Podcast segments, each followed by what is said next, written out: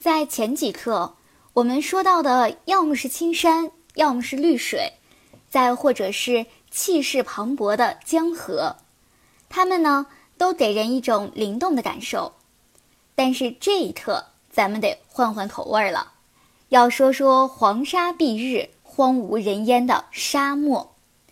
咱们都知道那个地方啊，那是寸草不生，很少有水源的。能在沙漠中生长的动植物，那都是生命的斗士啊！不论是仙人掌、胡杨还是骆驼，生命力都是特别的顽强。在今天，我们可能只是觉得沙漠不利于人口居住，但是在古代，人们对于沙漠的情感会更复杂，因为说到沙漠，人们想到的是沙场。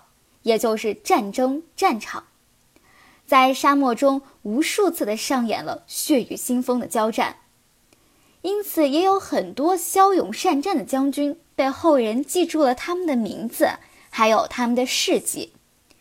比如说汉王朝与匈奴多次作战，于是有很多大将能够了却君王天下事，赢得生前身后名。名气最大的有飞将军李广，有留下“封狼居胥”典故的霍去病，还有他的姐夫戎马一生的卫青。但是，一将功成万骨枯，一个将军名垂青史的背后，有多少淹没无闻的士卒战死沙场啊？所以说起战争，还是一个悲伤的话题。说起被铁蹄踏过的沙漠。那也是一个值得我们凭吊的地方。唐代同样是一个进取的朝代，男儿何不带吴钩，收取关山五十州。那个时候啊，有很多有志青年都想去边塞历练一番，实现他们忠君爱国的理想。于是，边塞就成为了诗歌常见的主题。今天，我们就来看一首这样的诗。诗歌是唐代诗人许唐写的《边城晚望》。诗云：“广漠杳无穷，孤城四面空。马行高气上，日堕迥沙中。”我们把整首诗想象成一个画面啊，这幅画的大背景是无垠的沙漠，无边无际，望不到头。沙漠上有什么呢？满眼望去，这广阔的沙漠中有一座城。如果城中有百姓啊，也是极好的，起码还能有些人气儿。但是这是一座空城，已经荒芜了很久了。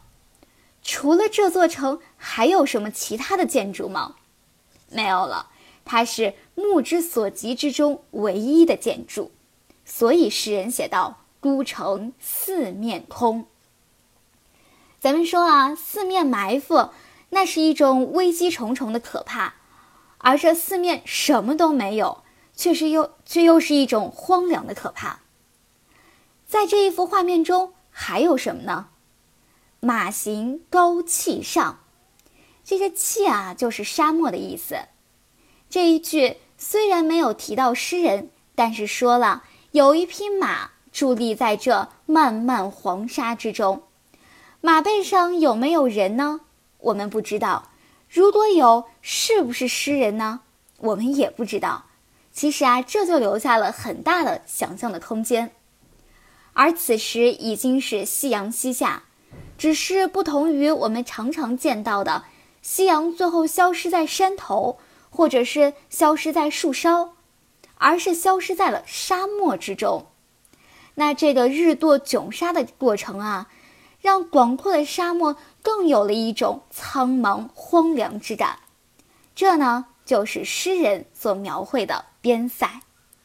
最后，我们再来读一下这首诗：《边城晚望》，广漠杳无穷，孤城四面空。马行高气上，日堕囧沙中。